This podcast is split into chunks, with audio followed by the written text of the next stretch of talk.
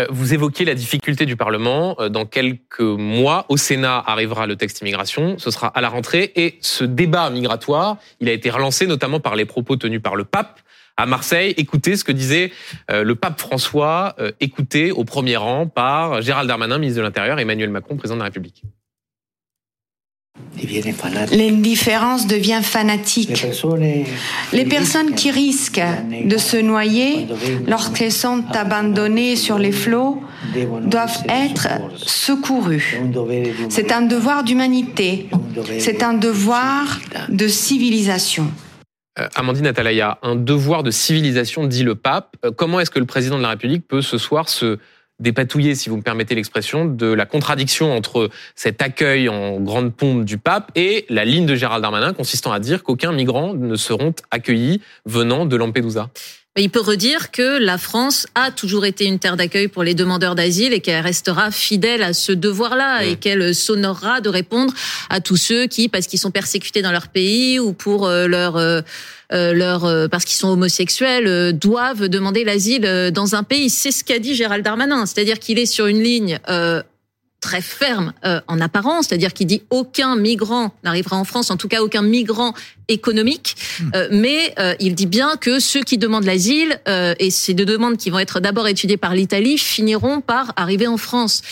Il s'agissait en fait euh, de d'envoyer ce message de fermeté pour pour deux raisons principalement. D'abord parce que Marine Le Pen, la droite et tous les autres martèlent un message extrêmement fort parce que même maintenant les républicains disent euh, il n'en faut plus aucun qui arrive en France. En fait, ils se sont alignés sur les positions bah, du de reconquête et du Rassemblement national. Oui. Ils se sont pas alignés, mais euh, plus le débat se déporte à droite, en tout cas. plus euh, la réponse d'Emmanuel Macron penche à droite, c'est certain. Et parce qu'on arrive aussi sur le projet de loi immigration et qu'Emmanuel Macron ne veut pas passer pour un faible, et puis parce que dans la tête des Français, euh, il y a l'ocean viking aussi. C'est-à-dire que la France avait fait son devoir, on avait accueilli les, les migrants que l'Italie ne voulait pas. Le problème, c'est qu'on les a mis dans une zone d'attente et que ces migrants sont partis parce que pour des problèmes de procédure judiciaire ou parce que certains étaient des mineurs, euh, ils ont disparu. Et l'opinion n'a pas oublié. Et donc, euh, il ne s'agit pas aujourd'hui de, de, répéter euh, une erreur de ce type qui ferait croire euh, aux, aux, Français que la France aujourd'hui est faible. Enfin, qui ferait croire Il y a beaucoup de Français qui, de toute façon, trouvent qu'aujourd'hui on est beaucoup trop laxiste. Et il suffit de regarder les derniers sondages pour voir que Marine Le Pen explose. Les, les, sondages sont très intéressants. Elle progresse chez les retraités, elle progresse dans beaucoup de, de catégories sociales. Et il y a même beaucoup d'électeurs d'Emmanuel Macron, par exemple des cadres et des citadins, qui commencent à penser qu'elle a les bonnes, les bonnes réponses mmh. sur la sécurité et sur l'immigration. D'où la droitisation des réponses d'Emmanuel Macron. Alain Duhamel, la visite du pape, elle a changé quelque chose euh, quant au débat euh, sur l'immigration ou au fond les positions restent euh, les mêmes? Bah, Elle a sans doute impressionné et perturbé une partie des catholiques pratiquants, mmh. bon, qui sont assez souvent conservateurs et qui en même temps ont entendu un message très fort.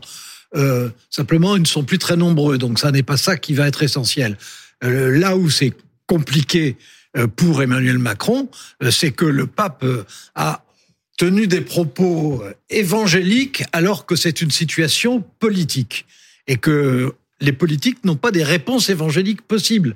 Alors il va y avoir évidemment une distinction qui va être faite entre ceux qui sont à la recherche simplement de ressources financières et ceux qui sont réellement demandeurs d'asile et on va dire demandeur d'asile, la France, grand pays des droits de l'homme, etc., mhm. sera fidèle à elle-même, mais on va dire en revanche, en ce qui concerne ceux qui viennent pour des raisons économiques, ben pour cela, euh, on va être beaucoup plus strict. Simplement, une fois qu'on aura dit ça, ce qui est très facile à dire, il faudra arriver à le faire, ce qui est très compliqué à réussir. Et la France, jusqu'à présent, euh, a été beaucoup plus douée pour accueillir des demandeurs d'asile que pour empêcher des migrants économiques de venir. Ce qui est au fond une sorte de, d'angle mort des politiques, pas seulement françaises d'ailleurs, aussi européennes. Guillaume, je vous voyais réagir sur la question de, des propos du pape sur l'immigration. Oui, parce que je pense qu'il faut quand même aussi distinguer les niveaux d'intervention. Le pape, de manière très forte et de manière très claire, a dit qu'il fallait secourir les migrants. Mais euh, il n'est pas intervenu sur la nature des législations en place. Il ne dit pas il faut que les délais d'examen des OQTF euh, soient allongés. Il ne dit pas euh, voilà. Que, mmh. or, le projet de loi il, y a, il y a un certain de, de volets très techniques dans ce projet de loi sur l'instruction des délais, euh, sur les lieux d'examen d'examen des demandes de, de droit d'asile, euh, le volet également métier en tension, etc. Bon, le pape, et parce que ça n'est pas son rôle, n'est pas mm. intervenu dans le détail euh, des, euh, euh, des, des, des, mesures à prendre. Et heureusement, c'est pas c'est pas le même niveau. Et les mêmes qui reprochent au pape d'intervenir dans les publics lorsque ça ne lorsque ça ne leur plaît pas sont les premiers à l'invoquer lorsque ça va dans leur sens. C'est pas une question de reproche, c'est non, non, mais admettre que la philosophie générale du discours du pape est en décalage avec euh, un certain nombre de, de discours politiques, que ce soit en France ou en Europe, qui sont davantage sur une ligne de fermeté, aussi compte tenu du raidissement des opinions publiques sur ce sujet. Ça connaît ça, mais en même temps, faut écouter ce que dit le pape jusqu'au bout. Il a dit que le premier droit des migrants, c'était le droit de ne pas immigrer. Mmh. Donc après, ce qu'il dit, bien sûr, il dit que, que, le, que, que, que, la Méditerranée est devenue un cimetière et que on n'a pas le droit euh, humainement euh, de laisser mourir des, des, gens qui sont en mer. Mais euh, euh le, je pense qu'on aurait tort d'interpréter le propos du pape comme un encouragement à l'immigration et une interdiction faite aux États de prendre des dispositions techniques pour réguler cela. Oui, mais le, quand, le, ligne. quand, le pape euh, intervient en disant euh, ce qu'il faudrait déjà, c'est qu'ils puissent vivre honorablement chez eux, euh, sur le, le, fond, il a évidemment totalement raison. La seule chose, c'est qu'on sait très bien qu'avec les facteurs démographiques, économiques et environnementaux euh, qui existent en Afrique, ça n'a aucune chance de réussir dans les années qui viennent. Peut-être, peut-être que ça peut être un objectif à une génération, et même ça devrait l'être. Mais enfin, il y a 40 ans, on disait déjà, euh, il faut aider l'Afrique à se développer. Et puis on l'a pas fait. Et alors, alors qu'on le disait chaque année. Autrement dit, là maintenant, le pape relance une idée que moi j'ai connue quand j'avais 30 ans et euh, qui n'a jamais été mise en œuvre et qui demanderait une mobilisation considérable, qui pour l'instant n'a jamais même été esquissée. On sait très bien qu'il faudrait l'équivalent de ce qu'on appelait un plan Marshall à l'échelle euh, africaine, mais ça voudrait dire que toutes les grandes puissances seraient prêtes y compris dans les périodes de crise comme celle-ci, à mobiliser leurs ressources pour aider l'Afrique, etc. Sur les principes, bravo. Sur la réalité, zéro. Il est 18h35, le président de la République va parler dans 1h25 et j'accueille sur ce plateau euh, Marlène Schiappa, ancienne ministre d'Emmanuel Macron, bonsoir, et Gaëtan Mélin qui dans quelques instants nous donnera des informations sur le possible euh, geste en faveur du pouvoir d'achat que pourrait annoncer le président de la République dans, dans à peu près euh, une heure et demie, toujours sur l'immigration, euh, Marlène Schiappa, parce que vous connaissez ce sujet, vous avez été ministre délégué à, l'intérieur. Le président a jamais été à l'aise sur ce sujet, la majorité non plus. C'est d'ailleurs aussi sans doute pour cela qu'il est aussi difficile de faire passer une loi immigration. Qu'est-ce qu'il peut dire ce soir au fond, dans un moment où il y a une attente de fermeté, il y a, vous avez le pape qui a un message très humaniste et vous avez surtout cette majorité qui reste introuvable à l'Assemblée nationale pour faire passer un texte immigration D'abord, bonsoir, merci de m'avoir invité. Moi, je ne dirais pas que le président de la République soit mal à l'aise sur la question de l'immigration. Je dirais qu'il a une position d'équilibre qui est dans la nuance et que quand vous êtes entouré en tenaille entre différentes radicalités, entre les on accueille tout le monde, on n'expulse personne, jamais, quels que soient euh, les crimes, les délits, les irrégularités, d'une part à ma gauche, et euh, à la droite et à la droite de la droite, que vous avez un discours disant qu'on accueille personne, jamais nulle part, y compris les mineurs, etc. C'est extrêmement difficile dans le débat public de tenir une posture nuancée. Mais il a toujours dit, le président de la République, qu'on considérait les gens non pas pour qui ils sont, ni pour d'où ils viennent, mais pour ce qu'ils font. C'est pourquoi on avait, par exemple, naturalisé des travailleurs. Quand Gérald Darmanin euh, applaudit euh, le pape François qui est en train de tenir un discours consistant à expliquer que euh, il faut accueillir les migrants qui viennent de Lampedusa ou d'ailleurs, vous voyez bien qu'il y a quand même une sorte de contradiction. Mais attendez, le pape, d'abord, c'est un chef d'État.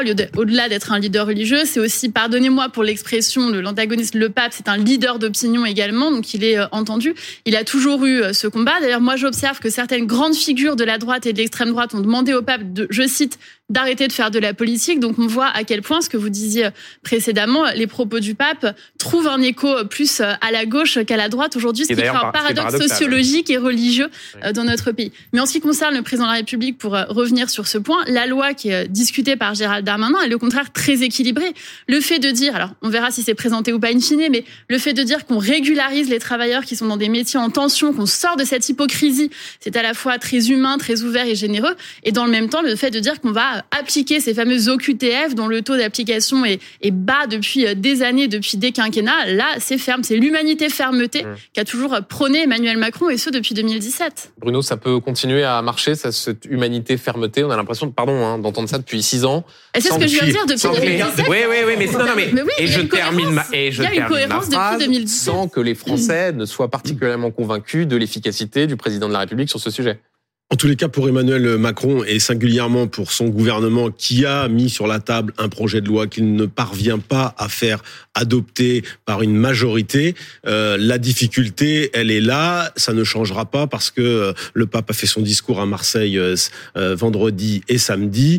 il faut trouver les voies pour faire adopter. Et là, aujourd'hui, elles ne sont pas là. Aujourd'hui, le bras de fer, c'est simple. Il est entre la majorité Renaissance, Horizon euh, modem et euh, les voix LR qu'il manque. Elles manquent au Sénat. Euh, le texte va commencer au Sénat. Gérald Darmanin continue à dire qu'il va trouver euh, les moyens. On ne sait pas comment euh, comment il va faire. Oui, peut-être lui seul sait. Hein. Peut-être qu'il y a des nouveaux sénateurs ce soir qui seront enthousiastes les, par le texte de... les, voix du Seigneur, les voix du Seigneur sont sans doute impénétrables. Mais, mais, mais, celles du Sénat, on a une petite idée. Et pour l'instant, on voit pas trop. Alors après, il dit oui, mais vous savez, euh, la température de l'eau au mois de septembre, au mois d'août, ouais. ce sera pas la même au mois de décembre, au mois de janvier, parce que le texte, évidemment, il va prendre du temps. le fait est que pour l'instant, j'ai pas entendu Eric Ciotti ou Olivier Marlex, qui sont les responsables du des républicains, notamment à l'Assemblée nationale, euh, applaudir le texte de Gérald Darmanin. Alors euh, les choses sont simples, soit le gouvernement le présente et il prend le risque d'aller euh, au 49-3 là-dessus, ça passe ou ça passe pas, mais pour l'instant, il n'y a pas de majorité. Donc de toute façon, je vous dis, le pape, il a fait son discours, Emmanuel Macron devra quand même en tirer un peu des conclusions, ce qu'il en a pensé ce soir. J'ai une petite divergence avec mon ami Guillaume Tabar. Je trouve quand même qu'il y a une différence de tonalité entre ce que dit François ces derniers jours à Marseille et ce que disait sur le même sujet Benoît XVI, qui avait une, une ligne, me semble, différente. Donc c'est pour ça qu'il y a quand même une, une évolution euh, singulière sur ce terrain-là pour euh, la doctrine de, de, de l'Église. Mais je, je, suis bien moins calé que Guillaume sur ce terrain. Et, Guillaume pourra répondre tout à l'heure. Euh, Gaëtan Mélin, euh, on va revenir d'un mot sur euh, ce que l'on vous disait en début d'émission sur la possibilité d'une annonce par le président de la République au cours de cette interview sur le pouvoir d'achat. Est-ce que c'est ce qui semble se dessiner alors même que ce n'était pas tout à fait la ligne ces derniers jours? Euh, L'idée étant de dire de la part du gouvernement, on fait la revente à perte, mais pour le reste, on n'a plus les moyens euh, d'aider euh, qui que ce soit, notamment sur le carburant. Alors, il faut effectivement vous soulever la question, c'est le carburant aujourd'hui qui étrangle des, des, millions de Français, notamment les plus modestes qui utilisent leur voiture pour aller travailler tous les matins, pour aller chercher leurs enfants à l'école. Il faut avoir deux chiffres en tête. Les remises et les ristournes l'an dernier ont coûté 7,6 milliards d'euros au gouvernement. Clairement, on n'a plus les moyens de cette remise ou de ces ristournes. En revanche, le chèque carburant qui a été budgété pour le chèque carburant de 100 euros mhm. pour 10 millions de travailleurs les plus modestes, eh bien, à ce jour. ciblé qui était ciblé, effectivement, 10 millions de travailleurs les plus modestes. À ce jour, il n'y a que 4, 35 millions de travailleurs modestes qui en ont fait la demande. Ça veut dire qu'il reste encore une enveloppe budgétaire qui finalement n'a pas été allouée et on pourrait très bien imaginer que le gouvernement décide eh bien de euh, recentrer cette enveloppe encore une fois, pour les plus modestes, c'est-à-dire tous ces travailleurs qui n'ont pas d'autre choix que d'utiliser leur voiture pour aller travailler. Merci beaucoup Gaëtan. Et donc on saura d'ici 1h20 si ce geste est décidé.